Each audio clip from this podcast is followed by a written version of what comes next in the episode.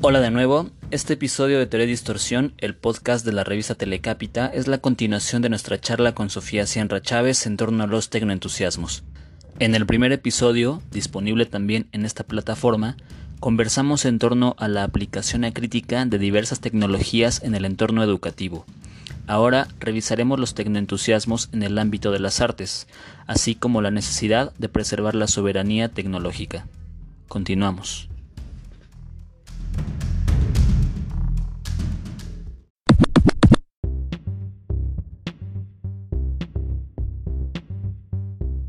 algo que, tiene que ver con, una circunstancia coyuntural de, México, que es la cuestión de la regulación eh, cada vez más estricta en torno a los candados digitales, al control sobre la, eh, sobre la actividad en línea y de alguna manera la creciente privatización y de, Internet. ¿no?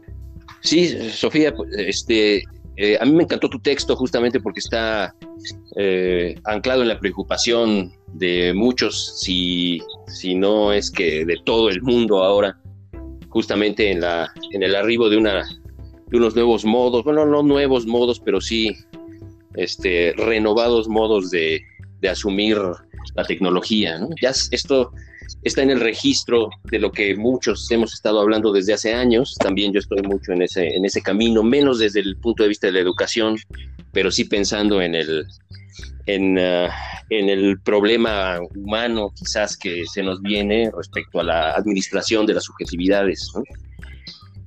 Y luego las, las distintas islas de los proyectos artísticos que hay que son islas críticas o fetiches críticos que están intentando eh, pues hacer digresiones o fisuras en ese sistema y, que al menos alcanzan como una, como, una, como una sugerencia o como un buen sueño para vislumbrar otros horizontes. Y que cuando se nos plantean estas formas lineales para, para asumir los, digamos, la, pues sí, la educación o otro tipo de actividades, eh, pues nos, nos, entramos un poco en crisis porque quizás estamos observando que aquella, eh, eh, aquellos espacios, justamente desde el punto de vista de lo público y que atañe incluso a la pintura de caballete o a la escritura de poemas este, rimados, etcétera, es decir, en, en la medida de hacer público está está, es decir, de publicar una cosa, está viéndose afectado terriblemente por una supuesta linealidad. Entonces estamos metidos un poco en un callejón que parece sin salida, a menos que no ejerzamos un poder que además está evidentemente este, sobajado por las condiciones actuales en las que estamos de encierro y de, y de pandemia mundial asustados y al mismo tiempo intentando observar otras cosas. Entonces, eh, tocabas hace un momento el tema de la, de la, justo de la ley que se acaba de aprobar, que incluso es una ley que, que respecto a los derechos de, copyright y todo este rollo sobre lo digital, que es una ley que emula una ley norteamericana eh, este, sacada en, en el 96, 97, todavía con más candados. El otro día alguien me sugería que esta era una manera también de apropiación justamente de, la, de, Latinoamérica, pero específicamente de este tipo de, fórmulas desde, desde desde México, ¿no? Es decir, de, imposición de una ley que tiene unas características muy específicas para ser una ley norteamericana, pero en un territorio en donde las cualidades legales son distintas y entonces esto es un desastre aparentemente. Y hay unas campañas que intentan moverse, pero la sociedad en general no lo está percibiendo. Es decir, hay un grupo de gente que estamos ahí este, dando, por lo menos difundiendo esa información y colocándola en las redes y tal, pero al final parece ser que no hay una, respuesta tan contundente, que la gente está más metida en sus procesos productivos convencionales y que somos los productores culturales o los gestores o los artistas los que estamos levantando la bandera de decir, ey, ey, ey, ey, aquí está un peligro. Y eso resulta todavía más este, este, estremecedor. No sé cómo lo veas tú, Sofía. Sí, bueno, eh, creo que de esto último que estabas mencionando respecto de la ley, de los candados, creo que, mm, que ahí lo que, lo que se está afectando es la soberanía tecnológica es decir, la posibilidad tanto individual como de una nación de poder tener capacidad de agencia sobre los productos tecnológicos y los procedimientos. Quizás ahora todavía es como una cuestión que a veces tiende a ser como medio legaloide y como muy confusa, pero eventualmente esto está afectando, por ejemplo, a los centros de reparación de móviles, de computadoras, eh, es decir, no como, se entiende que, un producto tecnológico tiene autoría, si tú abrís ese, celular o ese dispositivo, tú le tendrías que pedir permiso al autor, es decir, al dueño de la patente. Entonces, tú estarías violando el derecho de autor eh, al tratar, por ejemplo, de arreglar el teléfono, de cambiarle la pantalla o no sé, dependiendo de lo que sea, pero sería una violación a la integridad de la obra, digamos. Entonces puede haber desde multas económicas hasta cárcel. De eso estamos hablando y quizás ahí sí, digamos, todas estos, estas personas que se dedican a la reparación eh, puedan darse cuenta que su, su oficio está siendo afectado también. Ahora también existe esta idea de, bueno, es que existe en la ley, pero luego nadie regula, igual que la piratería y otras cosas. Pero es, esto que, que esté en una ley lo que hace es eh, criminalizar, es decir, legitimar eh, una instancia que quizás todavía puede que no se, que no se confisque, o que no se esté como eh, persiguiendo, pero que eventualmente ahí está la ley, ¿no? Entonces, eh, creo que, es que estamos hablando de soberanía tecnológica y por eso todo, digamos, todo este ética hacker de, poder conocer y poder abrir tanto objetos, aparatos, pero también teorías, este, es decir, la capacidad de trastocar y de inmiscuirnos en, aquellos productos culturales, pero que cada vez más se quiere como cercar esa capacidad de, acción.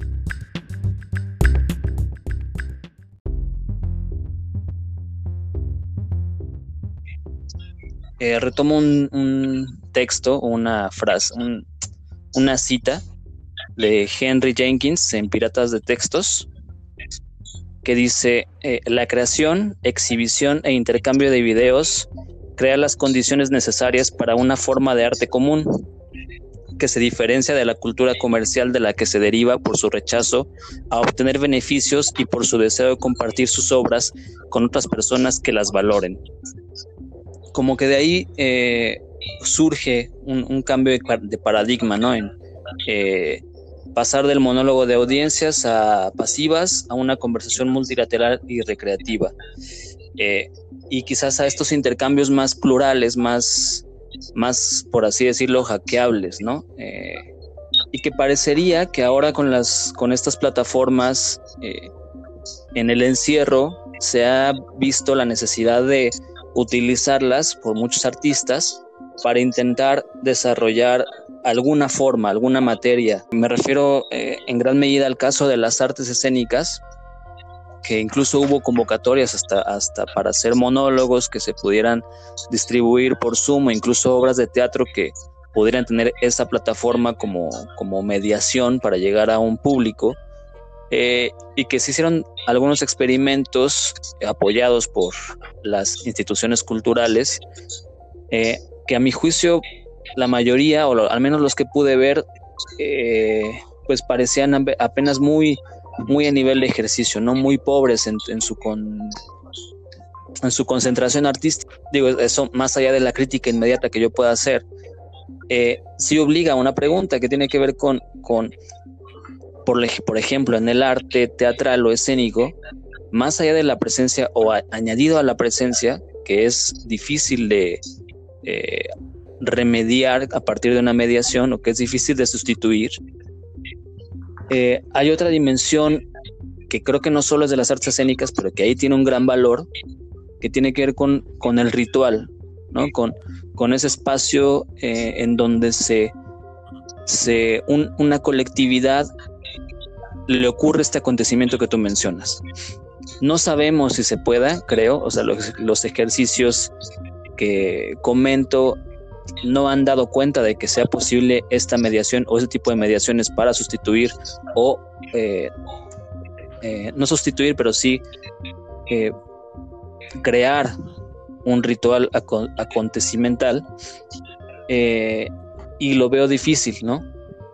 Ok, mira, se me ocurren algunas cosas también porque estuve escuchando un poco lo que se estaba haciendo en Uruguay respecto al teatro, que, ya poco a poco se ha empezado a abrir, pero he escuchado comentarios que decían, ¿cómo sostener eh, una acción dramática cuando todo lo que el sujeto que quiere asistir, digamos, a, a la escena, digamos, tiene que pasar antes por toda una serie de rituales eh, que ya de por sí son muy densos, ¿no? Y son este, ya de por sí movilizadores, sobre todo este, tomar la temperatura, hacer esto, bueno, todos los controles por los que tiene que ir pasando, ya es como una especie de ritual, ¿no?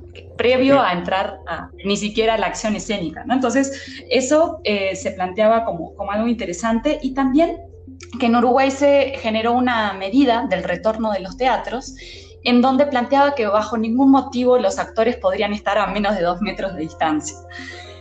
Entonces sería como interesante justamente, digamos, por supuesto la comunidad teatral este, saltó, ¿no? Este, porque entonces cómo podríamos hacer como estas propuestas escénicas y digamos que el reclamo es que eso es una violación a la libertad creativa, ¿no? A, la esencia del teatro. Y, bueno, pero creo que sería interesante, o sea, tratar de pensar en propuestas que tomen como esas regulaciones o esos mandatos o esas estipulaciones como parte de su nueva gramática teatral. ¿Cómo hacer un teatro eh, con sana distancia, ¿no? ¿Qué sería eso?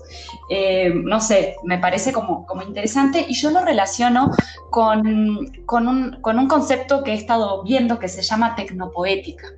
Eh, la tecnopoética no es solamente alguna poética dentro de las distintas disciplinas artísticas tan variadas, no es que utilicen simplemente algún tipo de técnica, porque digamos todo arte tiene una dimensión técnica, sino que la tecnopoética es aquella que eh, problematiza su propia tecnicidad.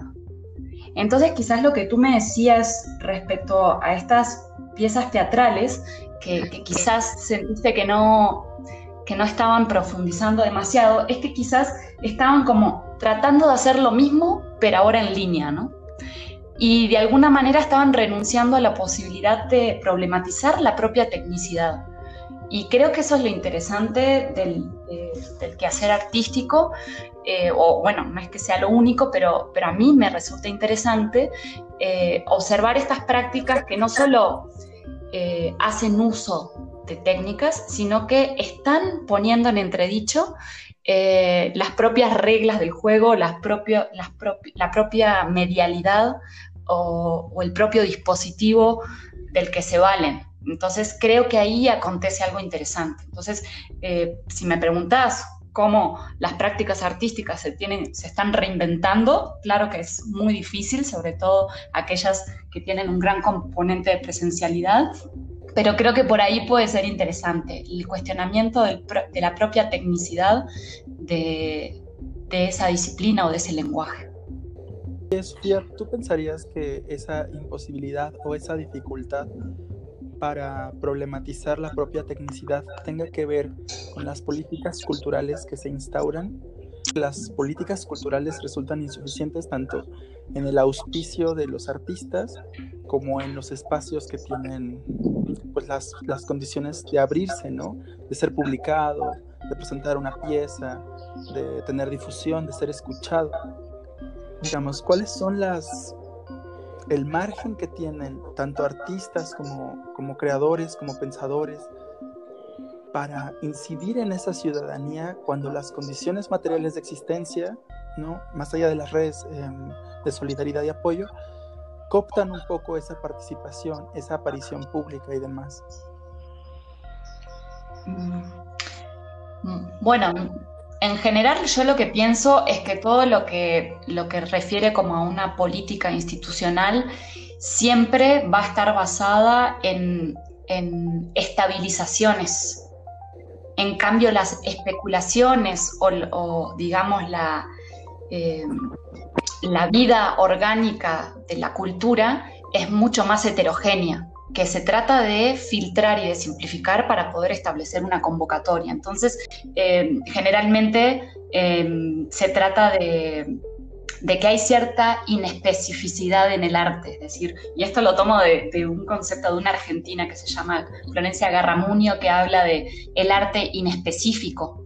Y, muchas de las tecnopoéticas, mm, es decir, de aquellas poéticas que trabajan con su propia tecnicidad, eh, lo que hacen es rebasar estos límites disciplinares en donde en cierto punto ya no es tan fácil saber si se trata exactamente de una pieza teatral o si es un performance o si es eh, una pieza audiovisual, videoarte, arte sonoro. Es decir, parece que hay algo de la especificidad que se empieza a, a desdibujar y creo que ahí es donde hay una efervescencia creadora y, que eso, evidentemente, las convocatorias o las instituciones todavía no son capaces de procesar ni de, ni de comprender porque, porque no existe. Entonces, eh, creo que muchas veces es buena señal que, que, los productos de ciertos creadores no sean aceptados, porque eso da cuenta de que,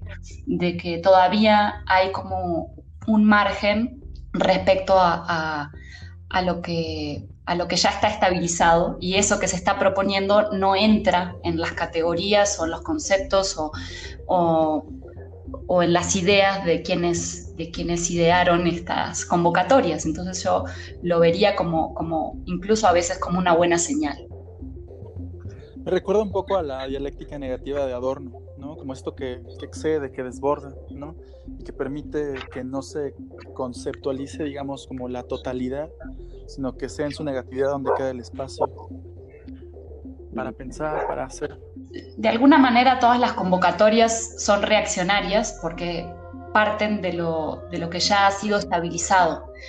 Contrapunteando, siempre me surge esta frase, este, cuando se habla como de, este, de, esta, de esta fuerza más allá de, digamos, de la, de la rigidez de ciertas estructuras centralistas, en que el rizoma siempre tiende al Estado, ¿no? Es una frase de Les Guattari, porque hay esta, porque también los grupos y la conformación de grupos tienen sus propias reglas que evidentemente no se, no se colocan en, la, en esta estabilización de la que hablabas, pero que estabilizan dentro de sus propios, digamos, manifiestos o fórmulas para crear o este, sus propias reglas de inclusión o exclusión, ¿no? Ahí están los surrealistas corriendo surrealistas de sus propias filas, ¿no? Por ejemplo.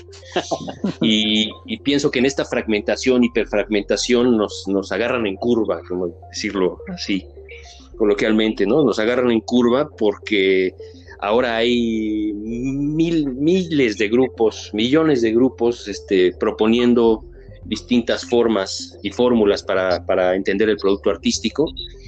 Y quizás ahí la congregación, tengamos que replantear la congregación, la posibilidad de congregarnos con los otros. Hace poco me invitaron un diplomado y entonces presentábamos el diplomado en línea y yo decía, qué ganas de pelearme con esta gente o de, o de emborracharme o de estar ahí en un solo lugar y estamos acá todos mediados por una, un control difuso de, de, nuestras palabras en la tecnología, justo lo que decía Sofía sobre problematizar los intereses ideológicos de cada una de estas plataformas, ¿no? porque están ahí claramente racionalizándonos y, autorizándonos de algún modo a que tomemos la palabra, que lo hagamos ordenadamente, y lo que se necesita es desastre y distorsión, ¿no? Este, y, ahí es en donde quizás sea un, espacio negativo, quizás para, para generar nuevos poderes, ¿no? No quizás la liberación de nada, pero sí nuevos poderes en donde esto, esto, esto avance de otra manera.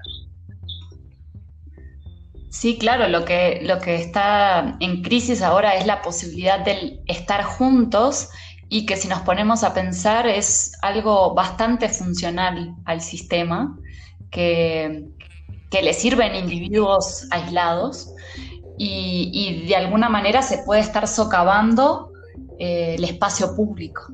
Entonces, eh, creo que, digamos que es importante eh, reivindicar la posibilidad de, estar en el espacio público y no dejarnos como un poco vencer por, por, el miedo, el miedo al otro, ¿no? toda esta paranoia.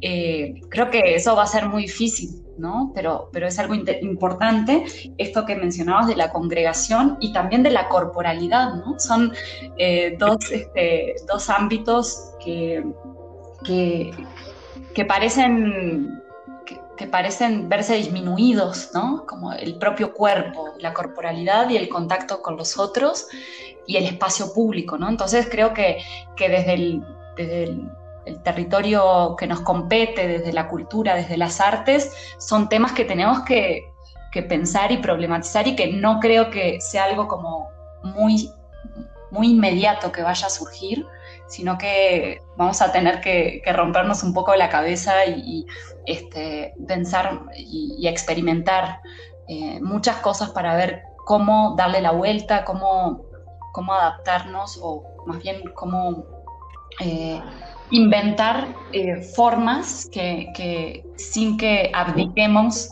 a, la congregación y a la corporalidad, ¿no? Entonces, es un desafío.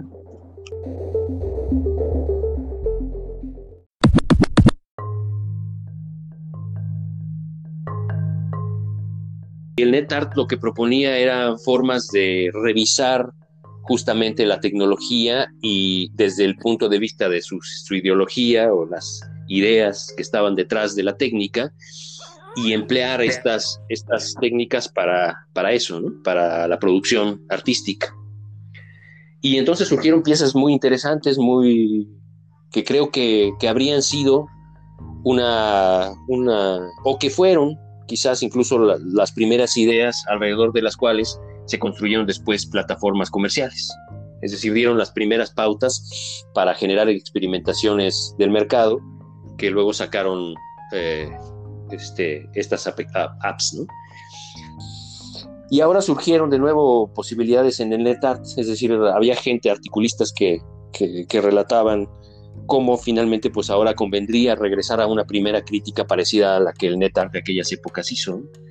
Creo que ahí había una posibilidad de, contraponerse, pero no sé hasta qué punto porque utilizando la misma, digamos, herramienta, un poco como lo que se hablaba de las instituciones.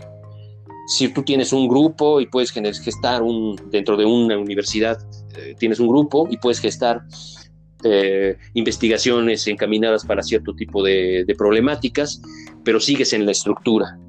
Y sería parecido a esto, es decir, como si Internet todo, o como si los no tan nuevos medios fuesen una suerte de institución burocratizada al infinito y nosotros estuviéramos intentando generar y gestar grupos críticos dentro de esa institución, que intentan salirse, pero que al mismo tiempo no pueden porque solo dependen de esa, de esa gran estructura. Digamos, ese es el problema, yo siento que está planteando. Hablaba de los cuerpos, Sofía. En, en, aquello que, digo, evidentemente está aquello que no podemos ver, ¿no? O por ejemplo, si pensamos en Zoom, lo que no se registra es, creo, la gestualidad, ¿no? Y la gestualidad no solo es a, través de los, de la, del rostro, de, los, de la gesticulación, sino del gesto que viene con todo un, una eh, significación corporal. Entonces, es muy gestual eh, eh, ciertas, bueno, aquel tipo de arte que requiere la, la presencialidad, pero incluso también la educación que requiere eh, un maestro que no que intima, pero que sí en un nivel más cercano eh, dota de determinadas herramientas a un estudiante, muchas veces también viene por los gestos que acompañan toda esa eh, comunicabilidad que está puesta en, en operación. Y lo que estas herramientas creo que no logran transmitir es justo eso, ¿no? eh, o, lo que no aparece con la, con la distancia, con la lejanía. O sea, quizás aparece en determinado punto, pero, pero siempre, siempre cortada, como los frames, como los cuadros. Esta manera en la cual se ordena a los individuos de manera en celdas eh, en las que quizás uno pueda poner un fondo distinto y, quizás brillará más, pero no, no, no pasará de ser una celda. Y, y también en estos recortes, ¿no? En los recortes en los cuales hasta incluso uno puede jugar un poco con la, con la perspectiva, si viene la cámara de arriba o de abajo, quizás a aquellos que les importe un poco cómo se ven, pero que no llega más lejos, pero que no obstante también corta la corporalidad, o sea, la corporalidad no, no, no termina de ocurrir. Entonces, a propósito de lo último que decía César y esta posibilidad o, imposibilidad del acontecimiento a partir de la mediación. No sé hasta qué punto eh, las coordenadas geopolíticas y geodiscursivas determinen la posibilidad de que se pueda vivir y pensar a través del acontecimiento en otras latitudes, ¿no? Es decir, en México, ¿cuál sería un acontecimiento que diga, no, es que bárbaro, este acontecimiento cambió la intelectualidad mexicana?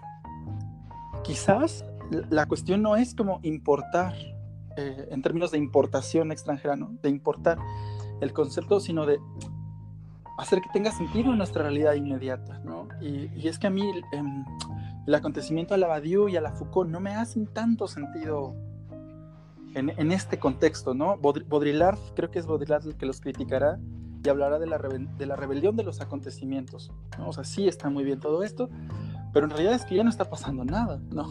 Que, la enunciación misma del acontecer muestra que ya no está ocurriendo. Siempre que pienso en, la crítica a los posmodernos, pienso también que la crítica no, digo, eh, la crítica que ellos ejercían también problematiza no solamente para decir es imposible, sino tendremos que buscar nuevas formas si es que las hay, ¿no? Pero basado... ¿Perdón? Formas locales. Quizás formas locales, quizás formas que funcionen en, en, en, en registros distintos, esto que decía sobre el, el, tipo de, digamos, en qué, en qué contexto, ¿no? Eh, creo que eh, hay una diferencia bien interesante que hace Javier Echeverría, un filósofo español, que clasificó lo de los entornos y eh, las categorías formales de los, del segundo entorno, que sería el, entorno tecnológico, perdón, el entorno institucional social, y del tercer entorno, que sería el entorno electrónico, son distintas, son categorías muy distintas, ¿no? Unas son proximales, otras son distales, unas son este, en red y otras son este, algorítmicas, en fin, ¿no? Entonces, quizás registrar esas, esas categorías formales de estos entornos nos serviría para plantear formas para, para hackear, digamos, estas, estas fórmulas, ¿no? Para generaciones como la mía, yo no puedo concebir solamente quedarme encerrado en un lugar prefiero pensar en un traje de astronauta, este, caminando las calles de reforma, a pensarme metido siempre en una plataforma, aunque sea muy, muy, este, en, primera persona, me, explico, es decir, como estos programas en donde tienes un, un avatar que va caminando, como un videojuego, ¿no?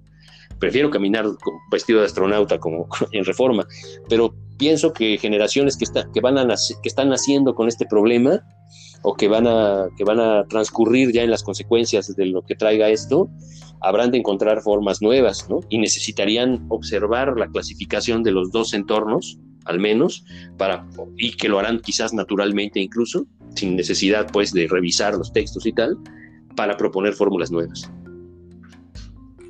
Sí, pensando como en, pues en la actualidad más inmediata, aquello que van a tener que considerar son las condiciones de la pandemia. Es decir, la pandemia puede ser un acontecimiento, de hecho lo es, em, tanto en términos de implementación de programas, de, cuidados, de formas de, elegir y de relacionarte con el otro. Pero es como lo que alguna vez les había contado. Em, el hecho de que se tomen ciertas mm, categorías o, conceptos extensos de, pensadores que usan esos conceptos como una herramienta de resistencia, no quiere decir que no sean reasimilados, ¿no? En la pandemia me, podría resultar el ejemplo más evidente de cómo el acontecimiento es reabsorbido por esta maquinaria burocrática y pues epistemológica y lo copta respecto de su propia resistencia o, o fuerza para transformar la realidad y lo convierte en algo más conservador, más aislador, más, más difícil de lidiar con, con las cosas.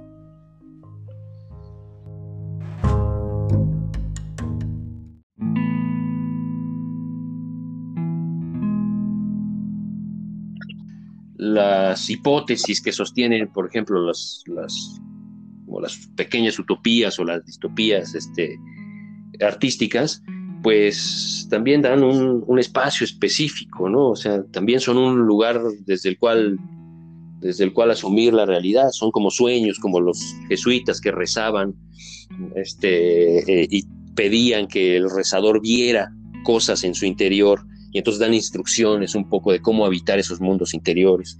Pienso un poco así en algunas piezas artísticas que te señalan un poco una realidad que uno desde la estructura normal de lo social, pues como coloca en ciertos lugares, pero que si ves desde el sueño, desde la ensoñación, posiblemente también propongan alternativas, pero solo lo digo como una alucinación, quizás, ¿no? O como un deseo alucinatorio.